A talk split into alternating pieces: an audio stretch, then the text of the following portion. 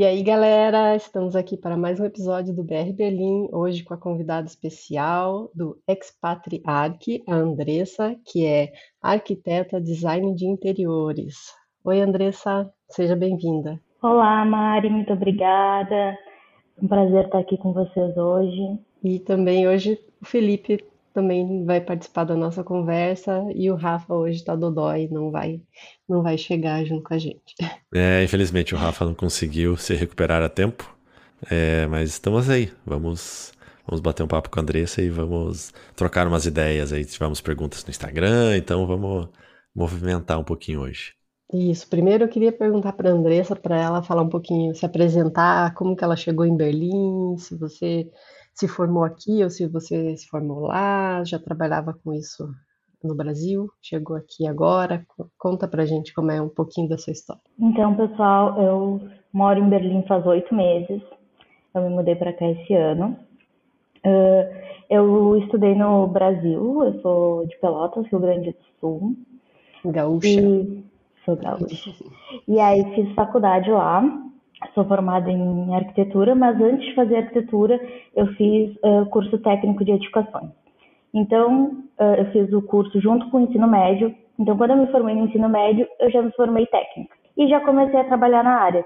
Então, eu tenho bastante experiência na área de arquitetura, de design de interiores, porque desde o ensino médio, quando eu tinha lá meus 18 anos, eu já trabalho na área. Então, durante toda a faculdade, eu trabalhei na área de, de, de arquitetura e de design de interiores. E ah, acabamos vindo parar em Berlim porque meu marido é da área de TI e como muitos devem saber, a área de TI está muito em alta aqui. A gente sempre teve o sonho de morar fora e aí surgiu uma, uma oportunidade para ele, né? E acabamos agarrando essa oportunidade e tentando uh, a vida em Berlim e viemos para cá. Ah, legal. E assim, do ponto de vista de uma arquiteta, como é que é Berlim? Ah, do ponto de vista de arquiteta, Berlim, assim, ó, tem muita coisa interessante. Para começar, que historicamente a cidade é muito rica em arquitetura, né? A gente tem uh, prédios uh, e, e, museus e instituições aqui muito antigas, de uma variedade de arquitetura muito grande. Então, historicamente, a cidade é muito rica em questões arquitetônicas, assim. Tu poder ter contato, assim, com prédios e coisas, assim, da, do tempo da guerra, da Segunda Guerra Mundial, sabe? Os prédios têm muita história, então... Eu acho que essa foi a primeira parte, assim, que eu fiquei muito encantada com Berlim, assim. E segundo, também em questões modernas, né? Porque tem muitos prédios tecnológicos, muitas coisas atuais, há muitas coisas materiais, uh, técnicas construtivas que a gente não tem acesso no Brasil ou não está acostumado no Brasil, né? É um prato então, cheio para você aqui. Exatamente. Então a gente chega, eu cheguei que eu fiquei muito encantada assim com várias coisas. Eu saio na rua, meu marido já sabe que eu saio de celular na mão porque eu gosto de ir caminhando e gosto de ir conhecendo e vou fotografando tudo assim, porque Legal. realmente a cidade me, é, me encantou bastante assim. Ah, você comentou que tem muitas, por exemplo, técnicas construtivas que não têm acesso ao Brasil. É, eu não entendo nada de arquitetura. Nós dois somos também da área de TI. Então, conta para nós, assim, dá, uma, dá um exemplo de uma técnica que, é, que você achou interessante aqui, que a gente não tem acesso fácil lá. É, eu acho que o principal aqui, que a gente não, na verdade não é uma questão de ter acesso, né, mas a gente não tem, a gente não usa culturalmente, é a questão da arquitetura para climas frios, né? que é uma coisa totalmente diferente. Aqui a casa funciona de uma forma diferente do que no Brasil, tanto que a gente agora né, nesse, nessa onda de calor, né, a gente tem outro tipo de recomendação de como utilizar a casa do que a gente teria no Brasil, né? No Brasil a gente é acostumado com o calor, as casas são feitas para o calor. A gente é acostumado a valorizar a ventilação, uh, valorizar uh, iluminação e aqui muda um pouco, porque aqui a casa é feita para segurar o calor. A ventilação não uh, contempla um, um, dos requisitos né, da, da construção. Então já é uma forma de pensar a construção totalmente diferente. E acaba que as técnicas para isso mudam também, né? Porque aqui a, a construção ela envolve muito mais a qualidade térmica, isolamento térmico, tanto de esquadria quanto de vedação de paredes. Então, é uma forma de pensar a residência já totalmente contrária, assim, totalmente diferente. É uma É, coisa isso. que a gente percebeu é, também que aqui a gente vem de Curitiba. Em Curitiba tudo mofa, porque tá sempre chovendo. A gente olha a previsão, a gente até brinca, a gente olha a previsão do tempo e vê chuva, daí a gente sabe que vai passar o mês inteiro chovendo. E, e quando você vai alugar um apartamento, comprar uma casa, alguma coisa, você sempre presta atenção se ele tem a face norte. Eu não sei qual é a face que é boa. Aqui parece que não Norte interessa lá, muito que face aqui. que é, porque nada mofa. Tá sempre seco, né? Essas coisas fazem diferença até como a gente depois vai é, pensar, né, o interior, né? Entrando agora mais na tua área.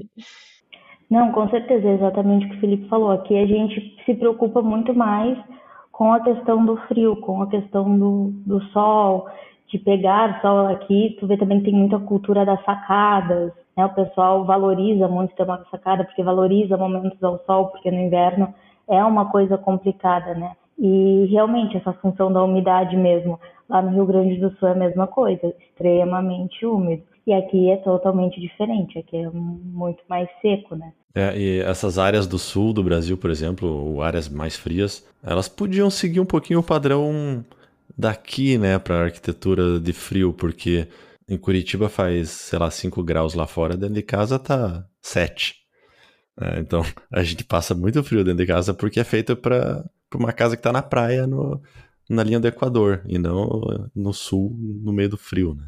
Mas sabe que isso é uma questão mesmo no Brasil, né? Porque a gente tem técnicas que são de técnicas construtivas que são muito difundidas no país inteiro. Só que no nosso país, é um país muito grande e é um país com uma variação térmica bem grande. Lá no norte, muito calor e no sul faz realmente frio. Tanto que quando eu vim para cá, eu nem estranhei tanto assim o, o frio alemão. Até gosto muito de frio. E, só que as pessoas muitas vezes não têm esse pensamento, aplicam técnicas que seriam muito melhores para o norte do Brasil em todo o país, até por questões de mão de obra, né? As pessoas terem treinamento. Mas eu acho que isso é uma coisa que tende a, a mudar, sabe? Eu já, já via algumas mudanças assim na minha cidade, assim, de começarem a usar materiais mais atualizados, uh, se preocupar mais com a questão da, das condições térmicas, né, do isolamento. Então, eu acho que isso é uma coisa que tende a mudar e tende as pessoas a começarem a, a buscar mais essas tecnologias, né, que aqui já são muito difundidas. E lá são coisas que ainda estão, o pessoal ainda está se, se ambientando com certas tecnologias, né. É, é, você comentou essa questão do frio. É, aqui eu, eu não sinto frio. Toda a família pergunta, né? A pergunta mais comum do curitibano tá frio aí? Porque lá o pessoal morre de medo de passar frio. Porque você passa frio. E aqui, nossa, eu acho uma delícia o inverno também. Claro, você vai na rua, você vai passar frio, mas você tá, se você tiver com a roupa certa, você não vai passar frio. E dentro de casa você não passa frio, isso é um fato assim. Só se você quebrar a tua janela, se esquecer ela aberta, vai passar frio, mas você fecha já já esquenta. Ainda mais se for durante o dia, que o sol entra, aquece o ambiente, como você falou, não sai o frio, o calor, calor não sai do, de dentro da sua casa, que pro inverno é ótimo, pro verão é um, um inferninho. Então, eu queria perguntar para você é, se você está trabalhando com brasileiros aqui. Essa é a, a tua proposta, né? Isso, E, é, essa é a proposta. uhum. E você, o que que você acha que os brasileiros querem ter nas casas aqui que você acha que não tem em outros lugares? Uh, o que que os brasileiros querem ter na casa? É uma boa pergunta. Mas, enfim, uh, na verdade, os brasileiros, eles uh, chegam aqui ainda com a, a, a, ideia e a cultura do Brasil muito forte, né? Então, o que que acontece? Eles querem deixar a casa deles o mais próxima do que era no Brasil. Só que aqui a gente tem algumas funcionalidades que uh, a gente precisa adaptar, a gente precisa. A função, acho que principalmente que, que as pessoas começam a se acostumar quando chegam aqui, a função, por exemplo, de hall de entrada, que aqui na Alemanha é um, uma, é um ambiente, é uma parte importante da casa, porque aqui a pessoa tem o costume de deixar o sapato na porta, né, por causa da função do inverno, principalmente, casaco, enfim, né, tem essa, essa questão cultural. E, enfim, quando os brasileiros vêm para cá, quando eles procuram móveis, quando eles procuram coisas a, e procuram fazer design, eles querem o máximo possível se aproximar ao lar que eles tinham no Brasil. E muitas vezes a gente tem que chegar num, num consenso, num contraponto também de que precisa abraçar a nova cultura também, né? Tu, tu precisa adaptar a tua casa para tua nova realidade. Então, sim, a gente traz elementos do Brasil, a gente uh, quer que eles se sintam confortáveis, quer que eles, te, eles tenham né, essa sensação de lar, de, de aconchego, de casa, mas também que eles se adaptem à nova cultura, né? Também tem que abraçar a, os novos elementos. Você está fazendo uma, consult, é, uma consultoria online, certo? É, quais são os benefícios assim que você vê de poder fazer uma consultoria online? Isso começou com pandemia, você chegou a oito meses, então você chegou, a pandemia estava rolando, né? Imagino que esse foi um, um, ponto importante. Sim, eu acho que a questão da consultoria online, ela uh, se expandiu muito com a questão da pandemia, principalmente, né? Porque uh, a arquitetura ainda é uma área muito tradicional. Então a gente é uma área de humanas, a gente gosta de ter contato pessoalmente com o nosso cliente, né? Conhecer, né? Geralmente um cliente para nós acaba virando um amigo, né? Uhum. A gente está transformando a casa, a gente está entrando na casa daquela pessoa, né? Então tem uma certa, uma certa intimidade, né? Mas com a função da pandemia, ah, como todas as áreas, o arquiteto também precisou se adaptar, né? Então, aí que entra a questão da consultoria online, que facilita muito em, em, nessa questão de tu não precisar te deslocar, né? Tu não precisa ir até a pessoa, tu pode conversar por videochamada, tu pode ter uma flexibilidade de horários e tu pode atender pessoas em qualquer lugar do mundo, sabe? Por exemplo, agora mesmo eu tenho, uh, tinha uns clientes que eram de Caxias do Sul, né, no Brasil, e para eles era ótimo, porque eles estavam com um bebê pequeno, tinham acabado de comprar um apartamento novo, né? Então precisavam de disponibilidade de horário. Às vezes também tinha a função, eles me avisavam, olha, o bebê vai dormir daqui a uns 10 minutos, tem como a gente fazer uma reunião. Bem então, flexível, né? Exatamente. A, a consultoria online, ela possibilita todas essas coisas, né? Ela, ela tem essa flexibilidade deles por, poderem ter uma reunião comigo da casa deles naquele momento que o bebê dormiu. Uhum. Entende? Então, vem para ajudar as pessoas a terem um pouco mais de conforto também nessa hora de procurar um serviço. Certo. E como é que funciona? Você pega o projeto, assim, você pega, hum, como é que é o, o mapa da casa, não sei como é que é. As medidas, como é que você pega as medidas para você olhar assim? É... Então, essa parte das medidas eu preciso também da ajuda com o cliente. Eu costumo dizer que a consultoria online é um processo de um, o cliente também me auxiliar. Uhum. Então, a parte de levantamento, geralmente, eu peço o auxílio do cliente. Eu tenho um tutorial de uhum. como fazer o levantamento da sua casa que eu passo para o cliente. E aí que diz como levantar as medidas, como usar a trena direitinho, né? Medida aqui até ali, quais as medidas que são importantes. Fora, né, fotos, que eu peço para mandar foto de tudo, uh, vídeo de tudo. Então, geralmente é o cliente que me passa as informações. Com essas informações, eu faço o projeto.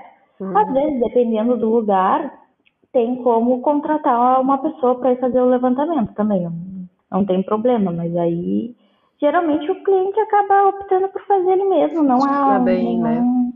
Funciona é, bem não, certinho. Exatamente, não é uma questão assim muito difícil. Entendi.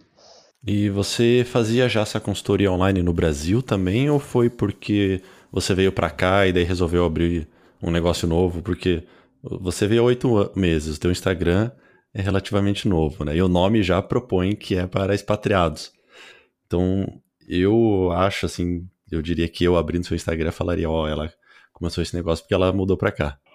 Então, eu já trabalhava com consultoria online, já trabalhava com design de interiores. Só que o que, que acontece? Eu morava no Rio Grande do Sul e eu já trabalhava na área há muito tempo, então eu tinha muitos contatos. E lá no, no Brasil funciona muito também a, o marketing boca a boca, né? Então eu tinha, uhum. eu tinha vários clientes, várias coisas por questão de indicação, de conhecer, né, de conhecidos, enfim. Então eu já estava trabalhando com a consultoria online, mais em virtude da pandemia, né? Porque eu era também de Pelotas e um, bem no ano da pandemia eu me mudei para Porto Alegre, que é a capital. Então já tinha começado esse processo, porque muitos dos meus contatos também eram de Pelotas, enfim. Então eu já tinha começado esse processo online, veio a pandemia, continuei. E aí, quando eu mudei para cá, que eu precisei me reinventar, né, e tive a questão de focar no público dos expatriados, que aí eu criei o Instagram, mas eu já trabalhava com a consultoria online. Legal. E daí, quando você faz esse processo todo da, da consultoria online e você fecha um, um projeto, você passa para o cliente, então o cliente aprova e todo mundo está feliz, vem a parte da execução. E como é que você faz para garantir, assim, como é que é o processo para garantir que o cliente vai ter acesso, por exemplo, aos fornecedores e serviços que foram combinados, foram especificados? Você tem que fazer esse contato diretamente com os fornecedores ou também você consegue fazer remotamente ou por telefone? Como é que fica?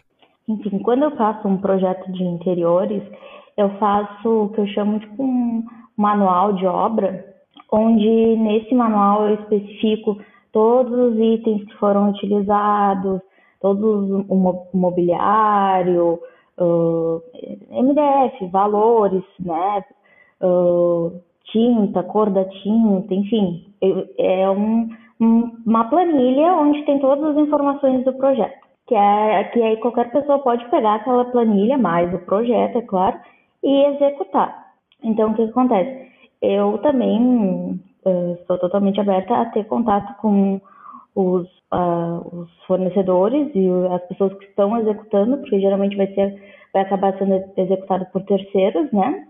Então, tipo, se precisar entrar em contato com o marceneiro para explicar alguma coisa, não tem problema, eu vou entrar em contato. Ou então foi comprar um mobiliário, foi comprar alguma coisa, chegou lá, ah, Andressa, tá em falta o item, tem como comprar um, um similar, tem como indicar um similar? Não tem problema. Então, sim, mas como é uma consultoria online, como eu geralmente não estou perto, eu não participo tão ativamente da execução, até por uma questão de responsabilidade, né? Porque não tem como eu me responsabilizar por uma execução se eu estar lá controlando 100%, né? Então, até por uma questão de segurança do, do cliente, né? Ele acaba contratando um terceiro para executar, mas eu fico sempre disponível para adaptar o projeto ou auxiliar no que for preciso. Então você faz basicamente um manual completo de como executar, bem detalhado, com todas as informações, para que quem for executar não tenha erro de fazer diferente. E você fica, claro, aberta a perguntas e, e ajudar no que for preciso. É, com certeza. Tipo, Legal. eu faço esse manual de obra onde tem todas as informações e sempre tem um projeto, é claro, né? No projeto a gente tem todas as medidas, todas as especificações, quantidades, né, quantitativos. A gente tem as imagens fotorrealistas que também ajudam bastante, né, na hora de entender o projeto. Então, basicamente, um projeto de arquitetura, um projeto de interiores é isso, né? É o complemento do projeto com as especificações técnicas depois, que eu chamo de manual de obra. Entendi. E é, quais são as diferenças que você, ou a maior diferença que você percebe numa casa do Brasil e uma casa aqui em Berlim? Ah, para começar, a questão do aquecimento, né? Já é uma grande diferença. Uh, que aqui, geralmente, na, nos ambientes, ou a gente tem o os, os, as casas, os apartamentos mais atuais têm aquecimento no piso, mas os mais tradicionais, né, os mais antigos, tem aquela, aquele aquecimento a gás, né, que é o aparelhinho. Então já é alguma coisa que tu tem que contar mais ali no ambiente. Outra coisa que já foi que eu citei também é a função, que é que o, o hall tem uma função muito presente. Uhum. Aqui também tem a função da, dos banheiros, que são bem diferentes do, do Brasil. Aqui geralmente tem banheira nos banheiros. É, e, enfim, eu, eu acho bem diferente. Às vezes a, a, a máquina de lavar, né, ela é localizada no banheiro, que no Brasil não é uma coisa tão comum, geralmente a gente tem área de serviço. Outra coisa que também é muito mais comum que no Brasil, o banheiro não ter janela. É verdade. Que isso é uma coisa que no Brasil a gente preza bastante. E eu acho que assim, são as maiores diferenças, assim. Tem outras coisas assim também menores, por exemplo, que eu já notei aqui, aqui a gente geralmente tem máquina de lavar louça nas cozinhas, uhum. a gente geralmente tem aquele fogão elétrico, né, ou de indução, no Brasil é mais comum fogão a gás, enfim, várias coisinhas aqui é comum ter geladeira embutida nos armários, no Brasil a gente acho que quase nunca viu isso. Aqui eles adoram embutir, né, até a máquina Exatamente, de lavar às vezes está embutida, tá tudo, tudo escondidinho. Com certeza, isso foi uma coisa que eu achei bem peculiar, assim, quando eu, eu me mudei para cá, foi essa questão, assim. Eu acho interessante também a, a, nos apartamentos mais antigos, na janela tem aquele, aquele para, não sei se é parapeito que é o nome, bem, lar, bem largo, assim, então o pessoal aproveita para colocar um monte de planta ali, assim, ou para sentar, já vi bastante gente sentado conversando na janela, assim, dá para sentar bem confortável, né? Funciona como um banco. Com certeza. E, inclusive, nos apartamentos mais antigos, né, uma curiosidade, essa, esse peitoril mais largo é porque é por causa da questão térmica, né? Como antigamente não tinha tantas técnicas de isolamento térmico, as paredes são mais grossas. Hum. Então, tu vai notar que geralmente, nesse, eh, como tu falou, nos apartamentos mais antigos, é que tem essas paredes externas mais grossas, por causa de uma questão de isolamento térmico. Hoje em dia, né, como tem mais materiais mais modernos, enfim, mais atuais, não tem necessidade de fazer uma, uma parede grossa, tu usa outro tipo de material para fazer isolamento térmico. É verdade, é bem grossa mesmo.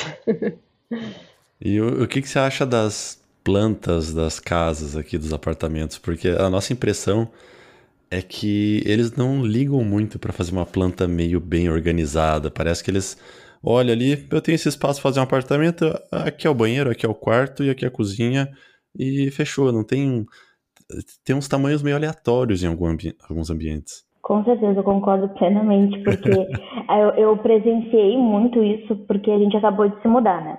Para o nosso apartamento definitivo. A gente estava até agora no temporário, né? Porque aqui em Berlim anda muito difícil de conseguir, né? Uhum. Apartamento. E o apartamento que a gente se mudou é um apartamento novo. Ele é, recém foi construído. A gente pegou ele sem ninguém nunca ter habitado.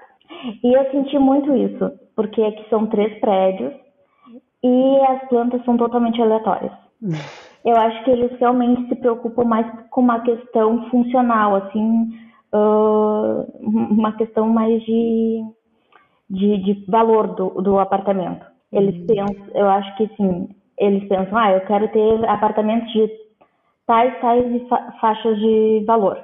E aí, para ter, ter de tal faixa de valor, tem que ter tantos metros quadrados.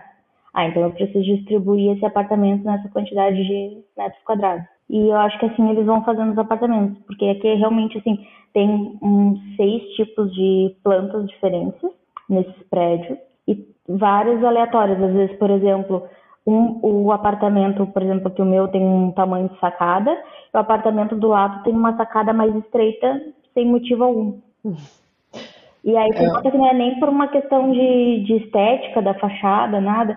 Parece só uma coisa aleatória. Só que aí eu tava conversando com meu marido e falei, não, isso deve ser o quê? Por questão de metragem quadrada do apartamento. Porque sacada conta, mas conta menos. Mas é quando eles queriam, né, uh, ter um modelo que fosse mais barato, e aí fizeram com uma sacada menor, enfim.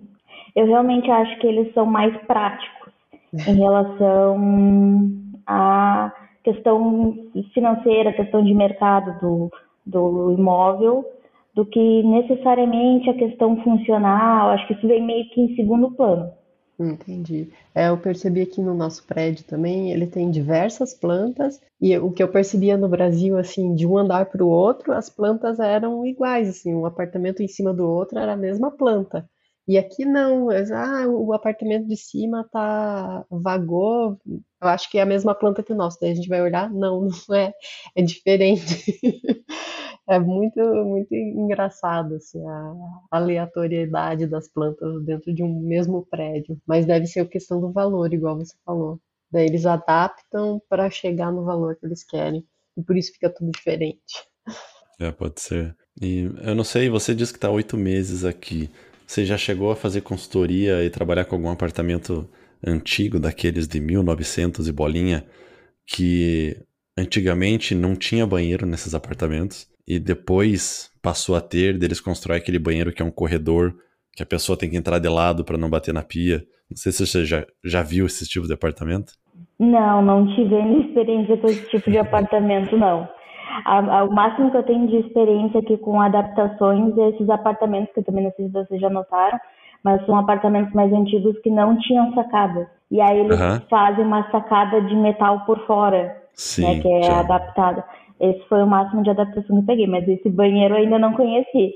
É, foi o primeiro que a gente morou aqui, era temporário, ele tinha um banheiro nesse tipo. É, é ele era... não tinha o banheiro, é, o aparta, eu acho que o prédio era de 1800 e não sei quanto. 1890, alguma coisa assim, é. 1900 e pouquinho, dois, era nitidamente, começo. não tinha banheiro naquele apartamento, daí eles resolveram fazer o banheiro, daí eles fizeram um corredorzão, assim, que seguia o, a cozinha, daí você entrava, tinha a pia, daí tinha o vaso, daí tinha a banheira, assim, numa linha. E é lá literalmente um corredor que devia é. ter um metro e meio, talvez, de largura por, sei lá, 10 de comprimento. É bem bizarro. É... Porque a Mari sabe melhor a história, mas antigamente esses apartamentos que não tinham banheiro era ia direto pra valeta, né? Pra vala na rua. Você fazia no balde as tuas coisas e levava, levava lá para baixo. E daí, como esses, os apartamentos que não foram destruídos na guerra e foram né, remodelados com o tempo, passaram a ter, ainda bem, um banheiro para cada apartamento. É, falando nisso, você já teve algum pedido inusitado assim de, de algum brasileiro? Pedido inusitado. Já tive alguns. Vixe. É, na, na verdade. Conta aí pra nós, então. Não, eu acho que o mais inusitado foi uma cliente que eu tive que gostava muito de dourado. Ah. Então, é, a pessoa queria tudo em dourado. Tudo. Tudo. e aí a gente, tipo, desde um revestimento até um. A, a torneira da pia, tudo ela queria em dourado, porque, sei lá, acho que ela, ela com, aliava o dourado à questão de. Riqueza. É, riqueza, eu acho. Ela sempre dizia, ah, não importa o custo, mas eu quero que seja tudo dourado. Só que não é bem assim, né? Quando o arquiteto entra no jogo pra quê? Pra aliar a estética. Tirar essas ideias malucas da cabeça. Exatamente. Enfim, a gente tem que dar uma conciliada, né? Tentar usar o gosto do cliente, mas adaptar de uma forma, né, com um certo bom gosto, né? Com... Enfim, então era muito complicado, assim, porque no final eu nem sei se ela chegou como é que foi a função se ela executou. Se ela executou porque eu não recebi, é, porque eu não recebia as fotos depois, mas eu lembro que ela queria muito. Era, é, eu mostrava o projeto, tipo, eu tentei, tentava botar o máximo de dourado possível que o meu bom gosto permitia. E eu mostrava ela dizia, não, mais, mais, sabe? Mais. mais dourado. Exatamente, então foi, foi complicado. Mas geralmente, assim, as pessoas não, não são, assim, muito uh, muito esdrúxulos assim, nos, nos, nos gostos. Geralmente é alguma necessidade, alguma coisa que, que elas precisam. Às vezes é um. Uh, às vezes o que acontece muito é que às vezes a pessoa não tem noção do espaço que ela tem. Uhum. Tanto que é por isso que é muito importante a questão do arquiteto, né? Às vezes tu compra mobiliário, essas coisas por conta própria, e aí, às vezes, tu não tem noção do, do, do, tamanho do teu ambiente ou como é que aquilo vai ficar no teu ambiente. Porque, às vezes, olhando na loja, tu pensa, ah, vai ficar show. E aí, quando tu bota no apartamento, ah, ficou um elefante branco, ficou, uh, enfim, ou tá ocupando muito espaço. Então, acontece muito, das vezes, uh, de às vezes, as pessoas me pedirem coisas que eu olho a planta do apartamento e eu já penso, hum, eu, eu acho que não dá mas a gente, né, tenta, tenta fazer de outras formas e atender ao, aos pedidos do cliente, né? Mas nem sempre dá, assim. Por exemplo, um dos meus últimos clientes, ele queria uma cozinha muito equipada. Ele queria que a cozinha tivesse máquina de lavar louça, cervejeira, torre de, de fornos, né? Não sei se já, vocês já viram que tem o forno, micro-ondas, né? No, no, móvel. Enfim, ele, ele queria vários móveis, várias coisas. Mas quando eu olhava, quando eu olhei a planta baixa do projeto, eu pensei, não tem onde botar tudo isso. Nem por milagre. Exatamente, não cabe. Aí, enfim, fui tentando, aí tu faz também mais de uma opção, é claro, né? Olha, nessa opção eu tentei colocar, sei lá, a, a torre de fornos que tu pediu, mas aí não cabe a lava-louças, não cabe a tal da cervejeira. Nessa outra opção eu, eu, tirei, olha, ficou mais amplo e eu consegui botar a cervejeira e a lava-louça, mas aí a gente vai usar um forno convencional, um fogão convencional. Enfim, a gente tem que ir tendo esse jogo de cintura, né? Uhum. A arquitetura é basicamente isso, né? É. Mas é, nesse caso era mais prático ter colocado a cervejeira no centro da mesa de jantar. Já ouvi falar, na verdade. Sério?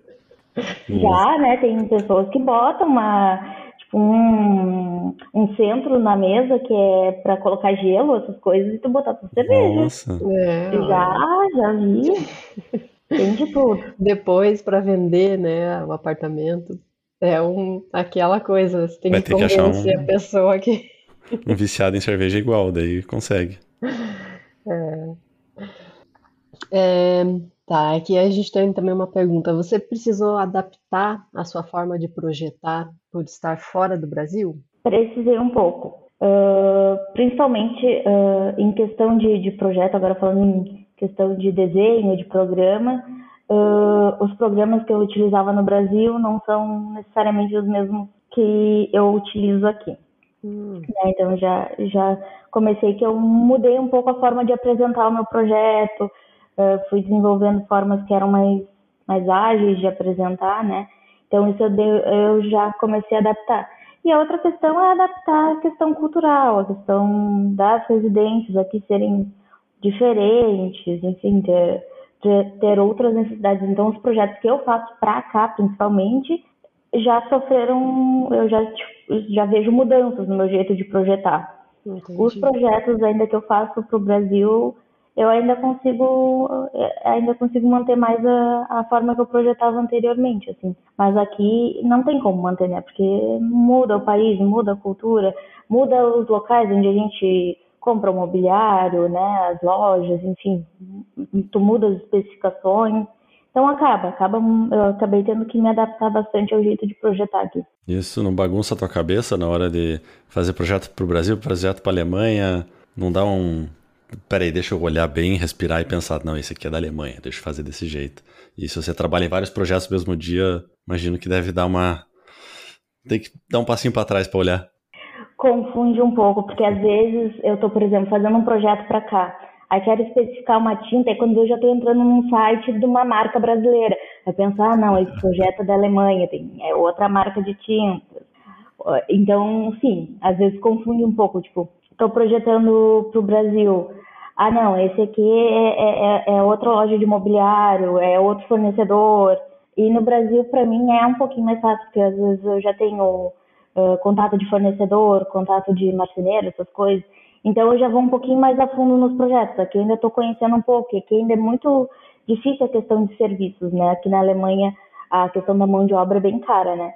Então as pessoas tendem a querer fazer elas mesmas. Então eu já tenho que ir um pouquinho mais fundo no detalhamento, ou procurar uh, coisas que às vezes a pessoa consiga fazer ela mesma, montar ela mesma. Enfim, muda bastante a, a forma de projetar e às vezes sim, buga um pouco o cérebro da gente. Você comentou do, do fornecedor, você praticamente teve que recomeçar do zero a sua busca e seu, seu contato, toda a né, sua, sua rede de, de contatos de fornecedores e é, tanto fornecedores de material quanto de mão de obra. É, como, é, como é que você começou e como é que você começou a buscar isso? É, como é que você montou essa rede do zero? Aí vem, na verdade ainda estou montando, né? Porque Imagino, porque isso é um trabalho que vai longe, né? Não, e tu vai descobrindo, né? Às vezes tu recebe uma indicação, aí pede um serviço para aquela pessoa, às vezes a pessoa executa o serviço, aí não é exatamente né, o serviço que tu queria, então não é o contato que tu vai querer manter na tua, na tua lista. Enfim, mas o que ajuda muito é a questão uh, das redes sociais, né? Tu vai achando outros arquitetos que moram aqui, tu vai pedindo informações, é tu, tu uh, entrar na rede de apoio, assim, né? No Facebook tem grupos de arquitetos, arquitetos ah, brasileiros que moram na Alemanha, tem grupo no WhatsApp e as pessoas se ajudam muito. Olha, preciso de um contato de marceneiro em Berlim. pessoal, olha, já usei tal, já usei tal. Enfim, então a rede de apoio funciona bastante, principalmente entre os brasileiros. Acho que é uma coisa muito cultural nossa, assim, de querer se ajudar, né? Então, funciona bastante e é assim que, que eu fui montando. E, indo conhecer também, né? Por exemplo, indo conhecer as lojas, tu vendo o, os materiais, as coisas que eles fornecem, tu vai te acostumando, vai te adaptando, né? Vai criando um, um, uma lista né, já de coisas que tu já sabe que funciona e, e como funciona, né? E essa foi a sua maior dificuldade, assim, de trabalhar é, sair do Brasil e trabalhar em outro país, essa é a dificuldade de criar essa rede, de repensar essas necessidades são diferentes? Ou você acha que outra, outra coisa é mais difícil que essa adaptação? Não, eu acho que com certeza essa é uma parte bem difícil, assim, porque como o Felipe falou, a gente começa do zero. Coisas que para mim, que já tinha uma certa experiência na área no Brasil, era automático, tipo, olha, preciso de um marceneiro, fulano, preciso comprar sofá, loja tal. Aqui eu tinha que aprender como é que falava sofá, sabe?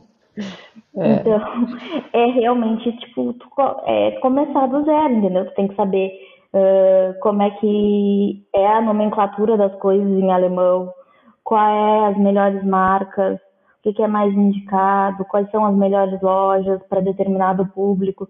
Tem pessoas, às vezes, que querem uh, móveis mais baratos, outras pessoas querem móveis com mais qualidade, aí tu tem que ir descobrindo uh, quais as melhores lojas e assim tu vai montando.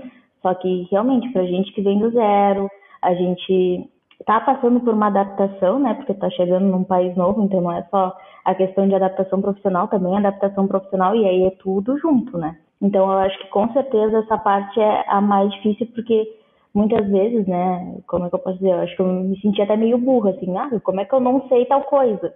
Mas é, é tudo novo, tudo é, novo, então tu tem que basicamente reaprender, tu volta para a escola. Meio que nasce de novo, eu sempre falo para você, que a gente tem que aprender a, a, a falar, a comer, né, a gente vai no mercado, você não sabe o que comprar, mas é, aos pouquinhos a gente vai aprendendo, né, e e passando aí, quando a gente olhar para trás, nossa, olha quanta coisa eu aprendi, quanta coisa, né? Como eu evoluí também, né? E né, a gente sempre, né, vai, a nossa bagagem vai sempre crescendo.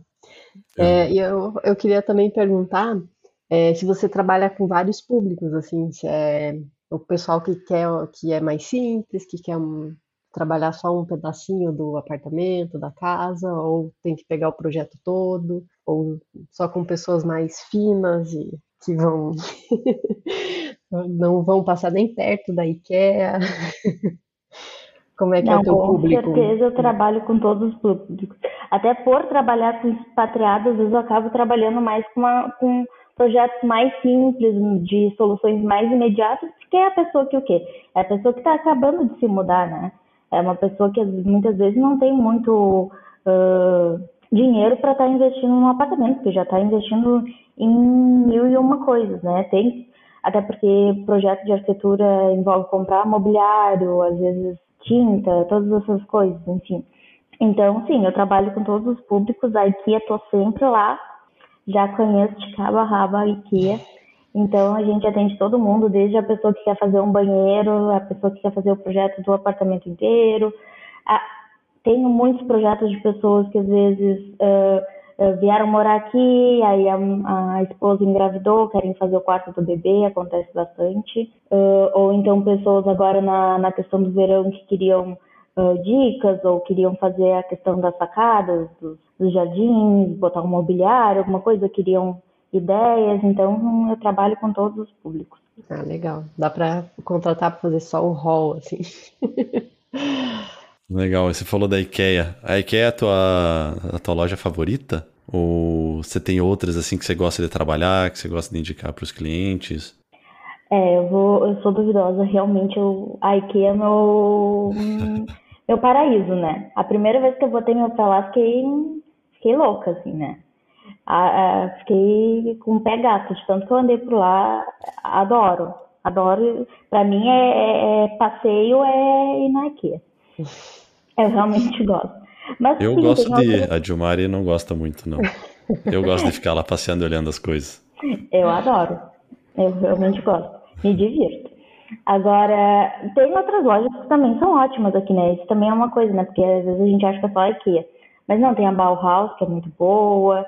Tem algumas lojas online que às vezes as pessoas, uh, sei lá, estão se adaptando à cidade, não, não querem estar indo na loja, porque às vezes tem dois públicos uh, né, de clientes. Tem um que quer ver as coisas, né? Que quer ver, que quer, ah, quer ver se o sofá é bom antes de comprar, quer ver se a, a poltrona é confortável. E tem aquele que não, ah, eu gosto de comprar online. Hoje em dia tem muito. Então também tem várias lojas super boas online. Eu tenho até um post lá no, no Spatriarch que eu recomendo várias lojas. Então, dê uma olhadinha que tá bem legal. Então já, já joga aí, qual que é o teu o seu Instagram, por favor? Então, meu Instagram é arroba né? Lá eu dou várias dicas sobre interiores, mostro os, os, meus projetos, às vezes também falo um pouco sobre o meu dia a dia, eu, como eu disse, eu gosto de andar pela rua, gosto de filmar, gosto de fotografar, mostro para as pessoas, então tem um pouco do meu dia a dia na Alemanha e um pouco do meu dia a dia como arquiteto. Legal, a gente vai deixar aqui também na descrição do episódio né, o link do teu Instagram. E uh, agora tem uma curiosidade assim para perguntar. Qual foi o maior projeto que você fez aqui na Alemanha, assim, em questão de tamanho e de tempo de trabalho? E qual foi o menor, que foi o mais rápido e simples para fazer? Maior aqui na Alemanha, eu ainda muitos projetos grandes aqui na Alemanha, para ser bem sincera. Como a, eu ainda estou há muito pouco tempo aqui, os clientes que eu tive queriam fazer reformas menores. Como eu disse, aparece bastante a função de quarto de bebês, cozinha também aparece bastante, né? Porque às vezes vai para um apartamento, não tem a cozinha mobiliada e aí quer fazer, ou às vezes apartamentos que querem colocar para alugar e aí querem fazer uma cozinha, né? Com, com uma cenaria, enfim, e aí querem fazer um projeto. Então, acho que projeto grande eu realmente não tenho. Eu tenho um projeto que eu fiz só o apartamento inteiro, assim, né? Quarto, cozinha, sala, enfim mas era um apartamento, não era um, necessariamente um projeto grande. O menor é até bem atual, que eu acho que eu postei recentemente, que foi um banheiro. A pessoa queria só arrumar o banheiro, deixar direitinho. Então foi uh, um, menor, um, dos menores projetos assim, que eu fiz. Ah, eu vi esse, ficou bem legal. Obrigada. É, porque às vezes, por exemplo, banheiro, banheiro, eu acho que talvez seja o último lugar que uma pessoa pense em fazer um ambiente, porque a pessoa vive muitas vezes na sala, então quer fazer uma sala de jantar, uma sala de TV bem confortável. Tem a questão do quarto do, do bebê ou das crianças, que também normalmente é, o, é a prioridade né, das famílias, principalmente quando está chegando um bebê. Mas acho que o banheiro talvez é, é curioso. Eu acho que a pessoa nem, às vezes nem pensa que pode fazer um projeto legal e deixar o banheiro mais aconchegante. É, eu acho que nesse caso, uh, desses clientes que, que fizeram o projeto do banheiro, primeiro, eles querem fazer do restante da casa, mas ainda não têm o orçamento, né, para investir. Então, eles queriam começar por algum lugar que eles achavam que, cab que cabia no orçamento deles, a princípio. E o que acontece? O banheiro, às vezes, é uma questão de funcionalidade. Porque tu quer saber onde botar tuas coisas, né? Tu não quer que fique tudo exposto, tu quer saber onde botar um armário. E banheiro, como geralmente é um ambiente pequeno, às vezes as pessoas têm mais dificuldade de como uh, lidar com ele. Porque às vezes quando tem um ambiente grande, tipo uma sala, tu consegue, eh, por conta própria, botar um sofá, uma mesa, um, né, um móvel para TV e tu, consegue meio que equipar sozinho, porque o que? Tu tem espaço para trabalhar. Às vezes, com espaços menores, as pessoas têm mais dificuldade, porque não tem muita, muito espaço para trabalhar. Até esse banheiro que eu fiz era um, um banheiro bem grandinho, assim, mas era o que? A pessoa não queria fazer reforma, não queria quebrar, não queria mudar revestimento, então ela foi atrás, tipo, olha, como é que eu faço para ter um móvel aqui embaixo dessa pia sem ter que, que, que mandar fazer um móvel, né? Porque era um apartamento, é um apartamento alugado, enfim, então Eu acho que nesse caso foi por isso que a pessoa foi acabou indo atrás do banheiro, assim, né? Porque realmente, quando a gente pensa, ah, quero investir num, num arquiteto, num projeto de arquitetura, tu pensa num espaço que tu vai desfrutar mais ou que tu tenha mais necessidade. Tipo, na época da pandemia, o que eu mais recebia era home office. As pessoas querendo adaptar Imagina. algum uh, ambiente da casa para ter uma mesa de trabalho, para ter um ambiente de trabalho. Então, acho que isso depende muito da necessidade também das pessoas. Né? Legal. Abri é, aqui o, o Insta para ver o banheiro, ficou bem bacana, hein? ah, muito obrigada. O banheiro, é, o banheiro, como você falou, é importante porque você consegue, de certa forma, ajudar o cliente a aproveitar melhor o espaço, né? Que já é pequeno, normalmente. É, eu lembro aqui no Instagram, no, no Facebook, tem um Facebook no grupo do prédio, e teve um dia lá que alguém postou: como é que vocês resolveram a questão do móvel embaixo da pia? E daí veio um monte de, de foto e coisa que as pessoas, ah, eu comprei esse móvel, ah, eu adaptei esse, eu fiz isso. Aqui no nosso caso, a gente pegou aquele móvel da IKEA, que é o, os cubinhos quadrados, sabe? O Calax, acho que se fala. A gente pegou um com três cubinhos e daí montou mais dois separados, fez tipo um U neles. E dessa parte aberta do foi bem onde vai a pia com o cano, e as outras a gente aproveitou para pôr porta, pôr gavetinha e coisa do tipo de roupa suja. Então, assim, foi o que a gente fez para adaptar, tá funcional até hoje, mas, né, quem sabe um dia a gente dá um. Melhora, né? Dá um boost nisso daí. Eu já vi diversas soluções. Tem gente que bota cortininha, uh, né? E aí consegue botar umas prateleiras, algumas coisas mais diferentes. Uh, tem gente que uh, faz a questão de, de nichos. Uh, tem, eu, eu, encontrei né, esse móvel lá na IKEA, que ele já vem adaptado para te encaixar na pia, né, que ele tem o um buraco né, para tu encaixar ali no encanamento. Tem gente que manda fazer mobiliário, enfim, tem várias situações, também depende, né? Às vezes também do, do formato, do tipo de pia que tu tem no teu banheiro, né?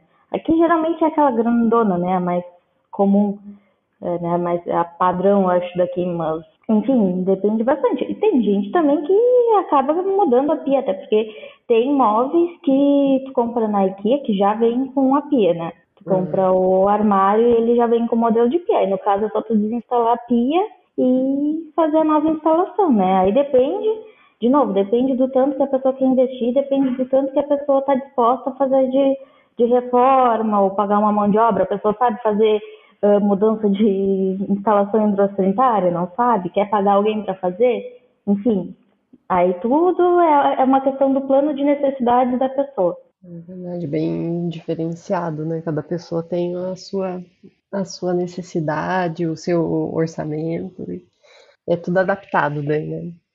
É, aqui o Fê colocou os chuveiros na banheira com cortina. Me dá uma agonia quando você tá tomando banho, que aquela cortina gelada gruda nas costas, sabe? Dá um, dá um susto.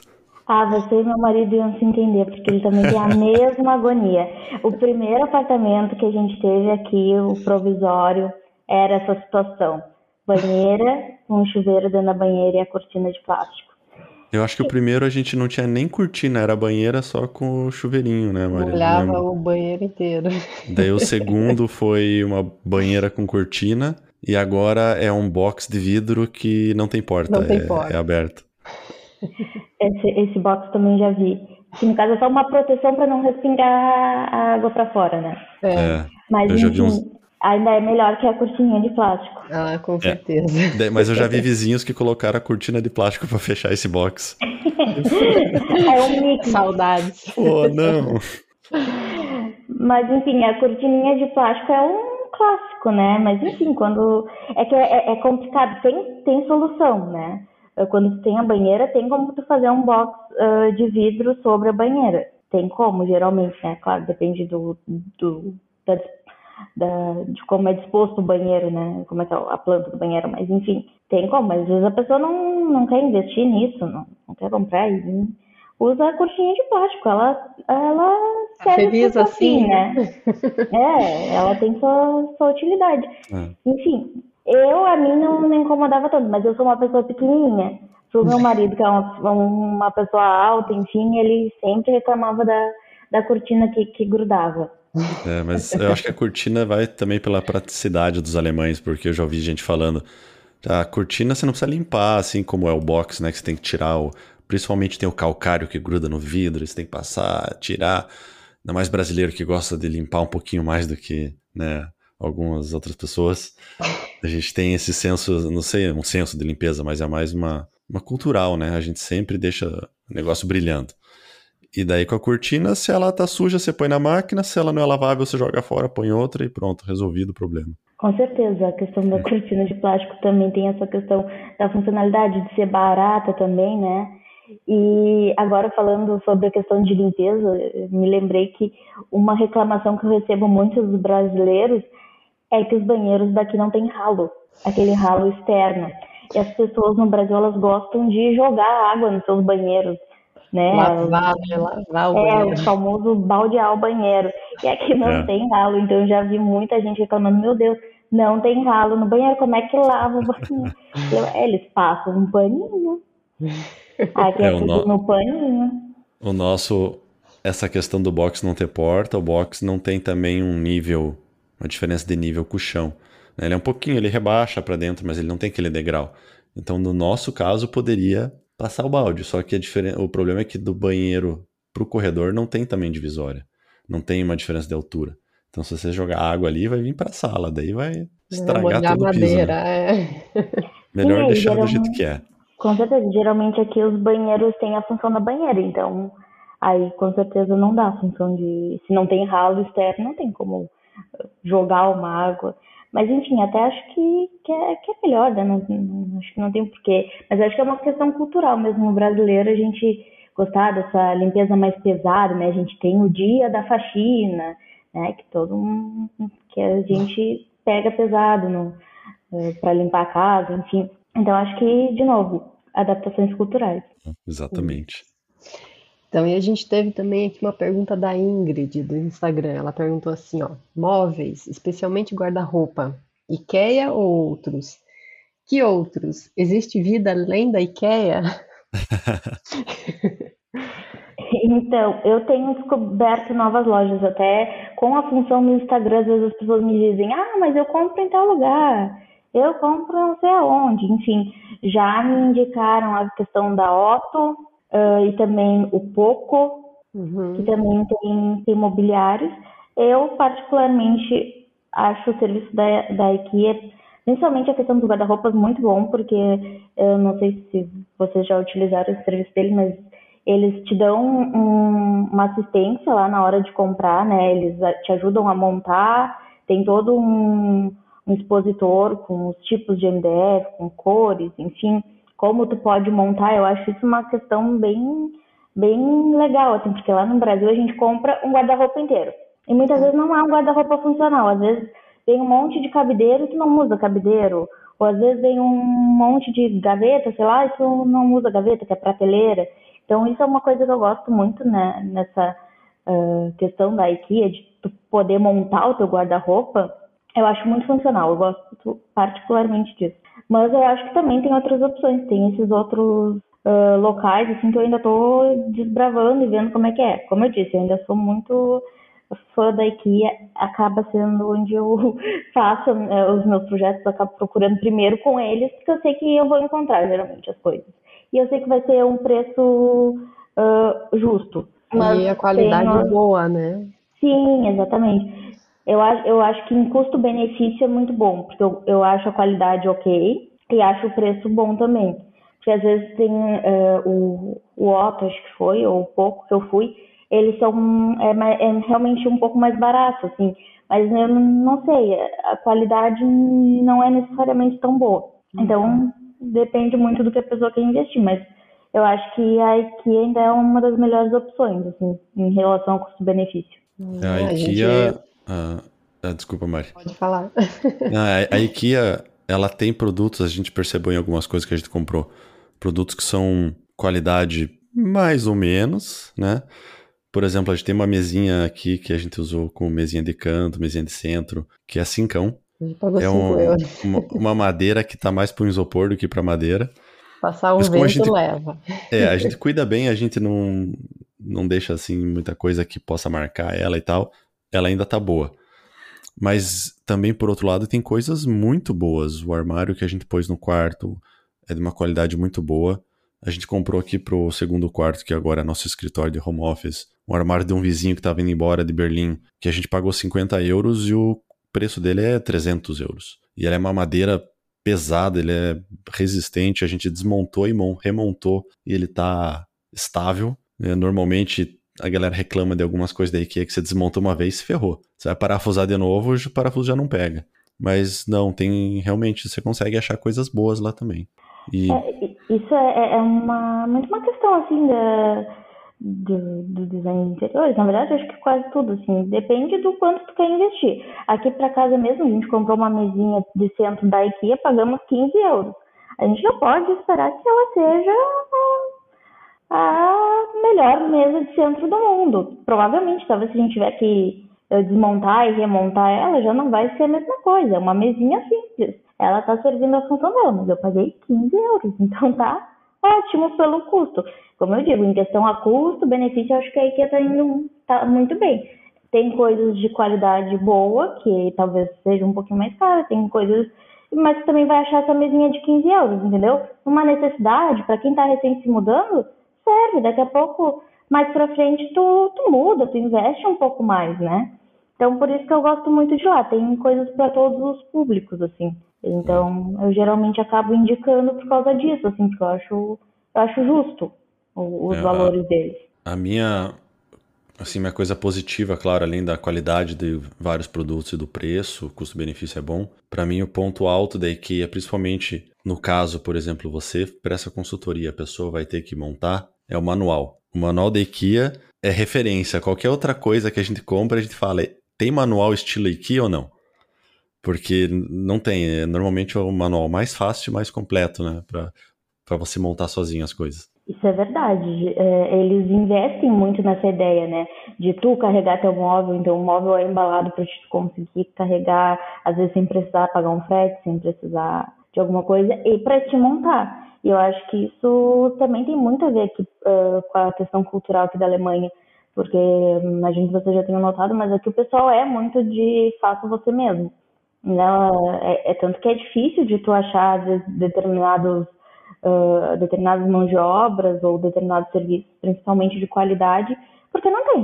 Uh, as pessoas são acostumadas elas mesmas a pintar a própria casa, a montar o próprio móvel, e, enfim, é uma cultura daqui, é uma questão cultural. Então, eu acho que ganha muito se uma loja ou, ou uh, uma loja de departamentos, alguma coisa tipo, investir nessa questão do faça você mesmo, do cliente poder montar. Acho que ele só tem a ganhar porque aqui é uma, uma questão cultural. Se precisar de um montador de móveis, nem sei é, é difícil tu achar que uma pessoa que vai, principalmente montar um móvel simples. Claro, uma coisa é um móvel mais complexo e tal, mas acho que se tu chama alguém para montar o móvel da IKEA, a pessoa vai até te olhar meio assim, tipo, porque você não montou você mesmo. Né? Vão, tá vão aqui o manual. Você leu o manual? Tudo desenhado. um amigo nosso comprou um armário da IKEA e daí, como ele tinha comprado várias coisas e na IKEA tem a opção de você já pagar alguém para montar, ele resolveu contratar uma pessoa para contratar o para montar o armário do quarto, porque tinha porta de correr, tinha um monte de coisa, ele achou que poderia ser complicado, ele estava assim meio na correria. E ele se arrependeu, porque a pessoa levou dois dias para montar o armário e no fim montou errado. Ainda a pessoa não lia o manual, a pessoa não, eu sei fazer, tá aqui. Daí meu amigo ele, olhava o manual ele, assim. Ele não era da, da própria loja, ele contratou é. por fora. Ah, é. E daí, Imagina, daí ele olhava o manual assim. contratar alguém de lá, a pessoa vai montar é. em dois minutos. Não, mas aqui, aqui tem um serviço de terceiros que eles. É. é não, mas e daí meu amigo olhava o manual. No Facebook, ele achou alguém. Foi no, Face? Ah, uhum. ele olhava o manual e falava pro cara, ó, oh, tá aqui, tá errado. do cara, não, eu sei o que eu tô fazendo. E no fim, claro que não sabia. Pois é, isso é uma coisa que eu acho bastante complicado, assim, essa questão dos serviços, é, é, é às vezes eu acho difícil de achar aqui, sabe? Mão de obra e mão de obra realmente boa, porque no Brasil isso é muito, muito fácil. Tem muita gente precisando de emprego, tem muita gente querendo trabalhar e muita gente boa, inclusive, uhum. que, que acaba se uhum. especializando nesse tipo de oferta de serviço, pintor, marceneiro, enfim. E aqui não é tão comum esse tipo de serviço uh, mais, mais, mais, cotidiano, assim, né? De, de, de montador, de pintor, enfim, é mais, eu, eu considero mais difícil achar mão de obra aqui. É verdade. Então, acho que era isso que a gente tinha. Não sei se você tem mais algum recado para deixar para a galera? Tem alguma dica? Quer deixar teus é, contatos? Com certeza a gente não cobriu tudo, né? Que a gente poderia cobrir, mas é, é, a gente já é uma conversa bem legal já. É. Não, queria primeiramente agradecer o convite, obrigada, adorei a conversa. Se, se precisarem, estou aqui. Uh, se precisarem de serviços, estamos sempre disponíveis. Uh, pessoal, se precisar de alguma dica, vai lá no Instagram, tem bastante conteúdo, tá sempre saindo conteúdo novo. Se quiser me chamar, se quiser saber como é que funciona o serviço melhor, pode chamar direct, o WhatsApp, tem tudo lá direitinho. E é isso. Muito obrigada, muito obrigada pela oportunidade de vir aqui falar um pouco sobre uh, consultoria de interiores, sobre a minha experiência. E eu acho que é isso. Legal, a gente que agradece, foi muito bacana. É, obrigado pelo, pelo seu tempo, né? Por disponibilizar isso, seu tempo para conversar com a gente. Tentamos, as pessoas não sabem, mas a gente tentou várias vezes fazer essa conversa acontecer. Muitas coisas aconteceram que não deixaram a conversa vir antes, mas finalmente conseguimos. E foi bem legal, foi bom e é, então a gente vai deixar o seu contato na descrição do episódio. Pessoal que quiser, vai lá, acompanha, tem bastante material legal mesmo da Andressa. E é isso, obrigado Andressa, obrigado Mari. Valeu. Tchau, tchau. Eu que Até agradeço. Tchauzinho.